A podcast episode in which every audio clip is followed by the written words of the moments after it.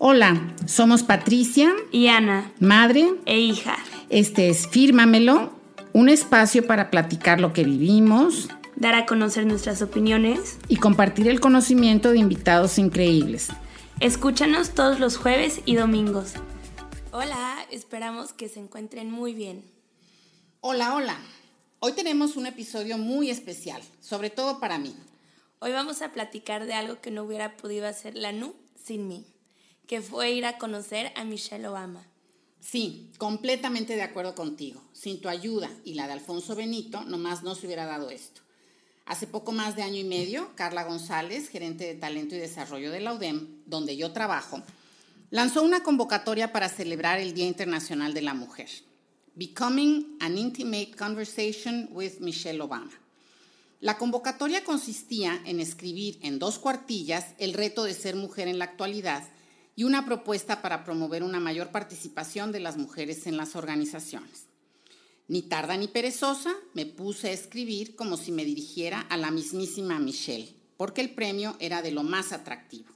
Un viaje a Houston, todo pagado, para conocer a Michelle Obama. El compromiso, si resultabas ganadora, era presentar las reflexiones de la presentación de Michelle el 8 de marzo en la universidad. Cuéntanos, Nu, ¿cómo le hacías para ganar? Primero, un jurado elegía los mejores ensayos y posteriormente era concurso de popularidad. Recuerdo que a tu papá esto no le gustó nada porque pues creyó que no era justo, pero yo le dije, pues mira, esta segunda parte, esta mecánica, es parte de las reglas del juego y ni modo, a jugarlas si yo quería ganar. Y ahí fue donde gracias a mí y a Alfonso Benito y nuestro excelente manejo de redes, conseguimos muchos votos para la NU. Estábamos como en la campaña y le dábamos el reporte a cada rato. Además, para esto solo podías votar si eras colaborador de la UDEM, no era alumnos. Y así, a, mí me ven a mí perdiendo dignidad con todos los maestros que he tenido en la vida. Puedes votar por mi mamá, por favor. Pero bueno, éramos y somos los encargados de PR de la NU. ¿Qué te puedo decir? Sí, mis community managers. Después de una votación muy cerrada, la verdad, muy cerrada, y que sí, como tú dices, parece que están en campaña y te pone nervio y un voto más, un voto menos, y luego yo, pues también hice un poquito de campaña. Le escribía a mis compañeros y me decían, ay, no sabía que estabas tú, ya voté por fulanito, y yo, ching, bueno, ni modo.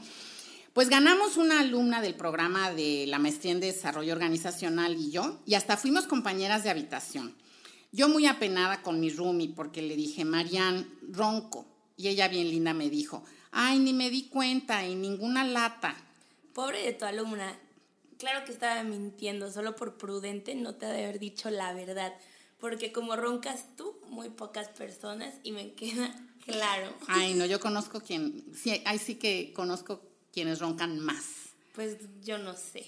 No, hombre, yo era la primera apenada pero pues Carla, que era la chief de todo esto, era la única que eh, iba en cuarto solo. Las otras dos teníamos que compartir cuarto y al final del día estuvo padrísima la convivencia con Marianne. ¿Y si estuvo padre o solo lo hice para quedar bien?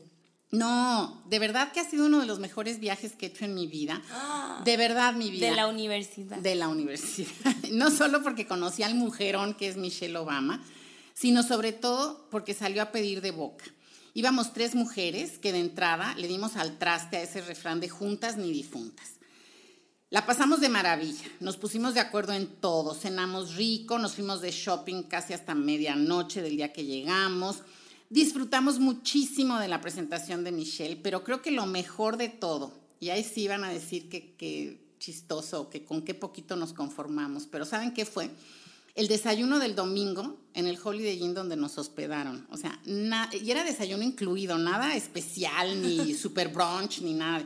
Ya sabes, el típico buffet sin chiste. Pero estuvimos casi cuatro horas platicando. O sea, de eso que llega la gente, se sirve, se va, traen otro café. Nosotros volvíamos a tomar el café requete, requete calentado. Hasta que la gente del hotel empezó a comer su lunch ahí. Y dijimos, wow, creo que ya nos tenemos que ir. Nos reímos, lloramos, nos escuchamos, compartimos mil y un cosas y tomamos otro café y otro café y otro café. Eh, no hemos podido repetir esa experiencia, aunque lo hemos intentado, si hemos de decirte. O sea, se echaron el chismezón.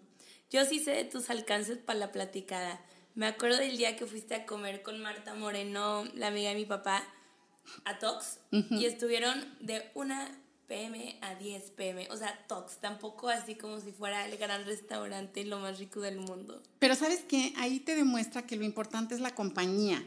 Y yo creo que ese día sí pagué más de estacionamiento que de comida. Te creo 100%. Pero bueno, hay que regresar al tema de hoy. Cuéntanos del viaje a conocer a Michelle Obama. Pues mira, algo muy bonito del viaje es que cada una de las que íbamos representamos a una generación diferente. Iba una millennial, Marianne, una X, Carla, y pues la boomer, yo. Eh, Marianne recién casada sin hijos, Carla casada con hijos adolescentes y tu servidora casada con hijos millennials y nietos centennials.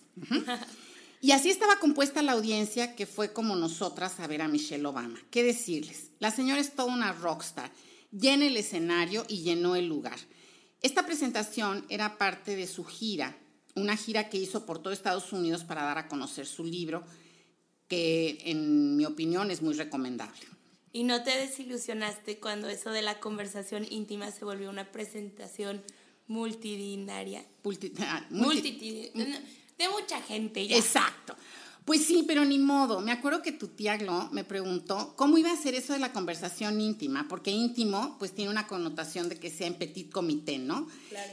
Y con 18.300 personas que tiene de capacidad el Toyota Center de Houston, pues no, ya se, no se vuelve íntimo en cuanto al número de gente, pero sabes que sí fue íntimo en cuanto al tono de la conversación. Y te prometo que la señora parecía que te estaba hablando así, una a una. Así como si fueran compas de toda la vida. Sí. Y dime, ¿tú ya habías leído el libro antes de ir a esta plática? Sí, lo había comprado unos meses antes de siquiera pensar en que iba a ver a Michelle en persona. eso jamás me imaginé en mi vida, la verdad. Lo compré en el aeropuerto de la Ciudad de México de regreso de estar con tu abuela y con tu tía un día y entonces lo empecé a leer eh, en ese mismo momento. ¿Y te gustó mucho? Sí, a mí me atrapó desde que empecé a leerlo, me encantó que aun y cuando no soy de Estados Unidos ni de color, Michelle se muestra de una forma tan accesible, auténtica, amena. De verdad te hace sentir que estás platicando con ella.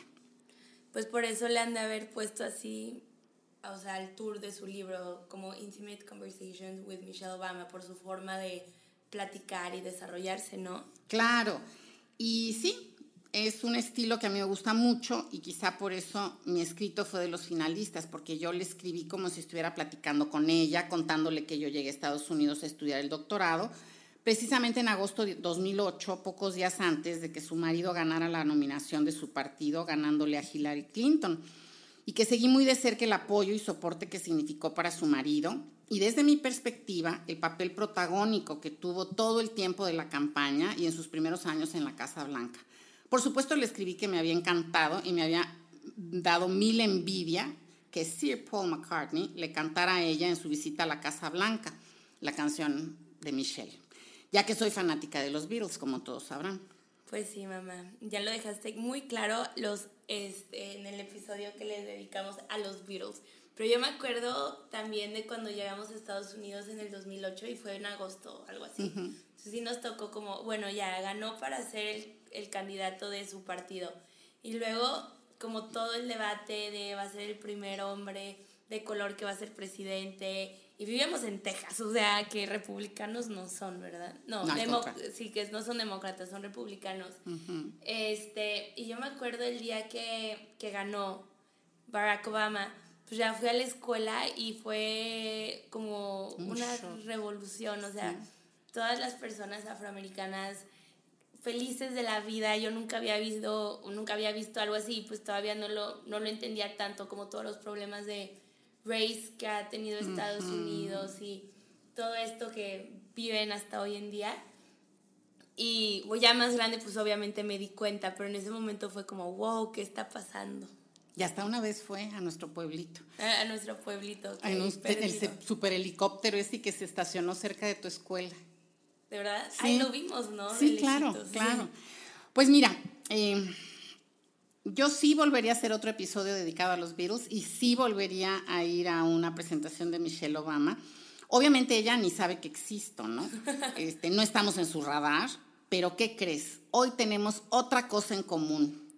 ¿Qué, mamá? lanzó su podcast a finales de julio. ¿Y qué crees? ¿Qué mamá? Pues que va a ser un podcast semanal. Para no hacernos sombras, será cada miércoles y los temas que tratará son muy parecidos a los que hemos tratado. O sea, una copiche. Copiche, copiche, copiche. Pero lo padre es que tú no andabas tan errada cuando quisiste que hiciéramos este proyecto que me encanta, me fascina y disfruto tanto de hacerlo contigo. Pues ya ves, qué, qué gran mente tengo, pero... Visionaria. Obvio. Además con nuestros super invitados de lujos y tan especiales que hemos tenido, qué padre, ¿no? O sea, ha crecido muy bonito, fírmamelo. Pues ya veremos si nuestros invitados quieren perder la exclusiva con nosotros y aceptar una invitación de la Michelle. Pues mira, esperemos que no, porque además aquí nuestra Michelle Obama, su primer invitado, su primer episodio salió con un expresidente, su esposo Barack Obama. O sea, no sé si lleguemos un día al nivel de expresidente y no sé si yo quiero entrevistar a algún expresidente de mi país.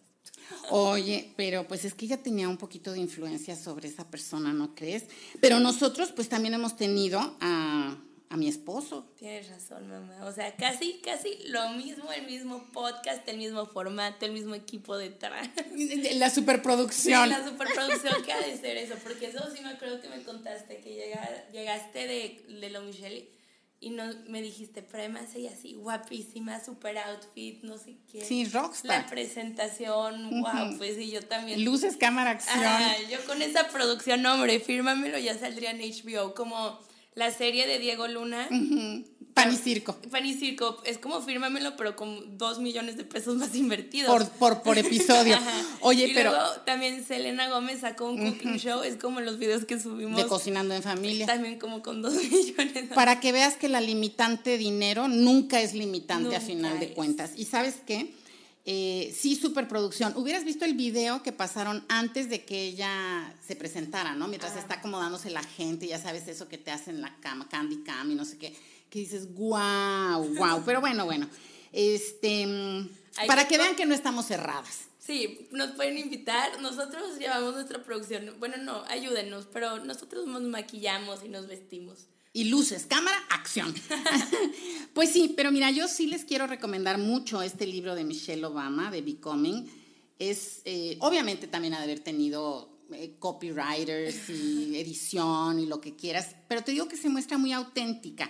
Y aunque tú no hayas vivido la misma situación que ella, te hace sentir te, relacionas con lo que pasa, ¿no? Entonces está padre. Pues yo, miren, ustedes me dicen loca tal vez, pero yo aquí con el podcast que sacamos antes que la Michelle Obama. y que Diego Luna. Y que Diego Luna, pero Diego Luna nos sacó un podcast. Bueno, y que Selena. Mamá, Selena. Selena. Ah, ok. Es que luego se le va. Mm. Pero ya le quitaste toda la emoción al momento en la que te iba a decir que yo quería que escribieras un libro. ¡Qué emoción, sí! Entonces, a ver si algún día lo hacemos. Bueno, no, yo no, tú lo haces y yo te veo. bueno, ¿y te vas a comprometer a leerlo? ¿El tuyo o el de Michelle Los dos. Porque aquí hay un drama de la vida que nunca he leído la tesis doctoral de mi mamá. Y que cada vez que puede me lo restiega. Te lo recuerdo, ah. sutilmente. Pero me comprometo a leer el libro de Becoming de Michelle Obama y también la tesis de la NU este, los dos se ven buenísimos. Además, ella me cae muy bien. ¿La Nu o Michelle? Las dos. Ah, bueno. Pero todavía me acuerdo de el día que Nick Jonas, el amor de mi vida, fue a la Casa Blanca cuando Barack Obama era presidente y le cantó a sus hijas. Que son más o menos de tu edad, un poquito más grandes. Sí. sí, yo también me acuerdo. Y yo solo escuchaba de fondo la canción de Justin Bieber de That Should Be Me holding your hand. That should be me. Nunca vamos a sacar un disco, no se preocupen, pero me acuerdo, o sea, como que ellas también eran muy fan de los Jonas Brothers. Y en otro programa de Disney Channel o de no sé como qué. Como MTV Awards. Ándale, sí. Teen Awards. Este, estaban sentadas en primera fila con su mamá y venían y les cantaban los... Y Ana me dice, ay mamá, ¿y por qué yo no puedo estar ahí si ya estamos en Estados Unidos? Y dije, ay, mi reina, pues porque no eres hija del presidente. Y nada más me acuerdo de su carita y sus ojos así como tamaño plato en exhibición. Y dije yo, ay, mi reina, todo lo que le falta por entender y aprender. Ya sé, que la vida. Pero es que también estaba súper chiquita, tenía como que 10, 11 años. Y yo pensaba que era el mundo Claro. más fácil, más normal. Ay, pues sí, pues sí. Pero también estoy abierta, si alguien conoce a los Jonas Brothers, todavía me pueden cantar, aunque todos estén casados y con hijos, me da igual, yo puedo escucharlos. De hecho, los vi en febrero y hace cuenta que yo, en Birmingham, el lugar de mi vida, el lugar de mis sueños, no he hablado de él en muchos episodios. Y fui a su primer show de, de Europa y me cambió la vida. Eh, Sí, pero además de todo, fue la cereza del pastel, fue lo último que hiciste. último, fue un día antes de- subirte al avión para regresar a tu casa. Además fui sola, o sea, Sí. sola. o sea, mi mamá no podía creer que yo dije, voy a ir sola a un concierto, me da igual. Y yo ahí solita, todos obviamente con amigos o papás, y yo ahí viéndolo solo, llorando como Sí. loca, así de no. Y mandándonos sus, sus videos y he de decirles que, bueno, a mi marido y a mis hijos, por supuesto, los Jonas Brothers, son de las 25 mil cosas que no les importan. Pero bueno, también lo vimos. Qué padre, mija. Pues Pues cerremos con ese viaje tan padre a Houston a ver a Michelle y los Obama. Jonas Brothers. que se metieron de colados a nuestro episodio el día de hoy.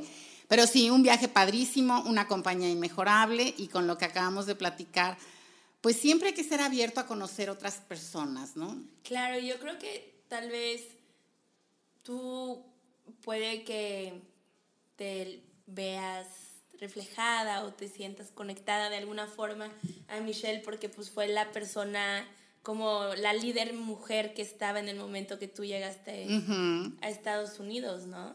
Sí, y sabes que a mí desde un principio me cautivó la señora porque, pues en las entrevistas que hacía, dijo, eh, le voy a pedir a mi mamá que se vaya a vivir Con conmigo, nosotros, porque yo necesito a alguien así como ella para que crezca mis hijas, porque voy a tener una agenda complicadísima, viajes, de- etcétera. Entonces también yo creo que me recordó cómo mi abuelita creció con nosotras.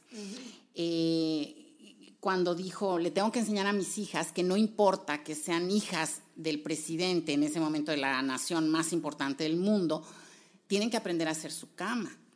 Este, y luego, pues, una que otra cosa que he visto que sigue haciendo, no sé, las pijamadas que organizaba para sus hijas. Imagínate que, que invites a tus amigas y que tengan chefs, no uno, sino varios, y que les hagan lo que quieran. O sea, ha de ser una vida como de locura, de increíble, pero también tienes que mantenerlas con los pies sobre la tierra, ¿no? Sí, de alguna forma. Bueno, no sé, yo también quiero mi vida con mi chef. Pero con chef que sea experto en 25 tipos de cocina, ¿no? yo. Entonces no me imagino otra cosa, mi reina. Además, voy a sonar súper, no sé, mi vida de princesa que yo quiero en un futuro. Yo no sé manejar, yo quiero un chofer. Oh quiero a mi God. chef. Obviamente les pagaría bien y no explotaría a nadie, se los juro. Pero... Trabájale duro, mi No, reina. Fírmamelo, vamos, fírmamelo con todo. Pero bueno, eso es todo por este episodio. Espero que lo hayan disfrutado, se hayan inspirado y estén pidiendo por Amazon, oyendo, bueno, no yendo con Susana a distancia y con todos los, Protocolos los de, sanidad. a comprar su libro de Michelle Obama. Porque vale la pena, me han contado y yo lo empezaré a leer con ustedes. Porque ya acabé mi libro de Educated. Y luego vamos a platicar acerca de ese. Está buenísimo. Que tengan un gran día. Gracias. Nos vemos el domingo. Adiós. Bye.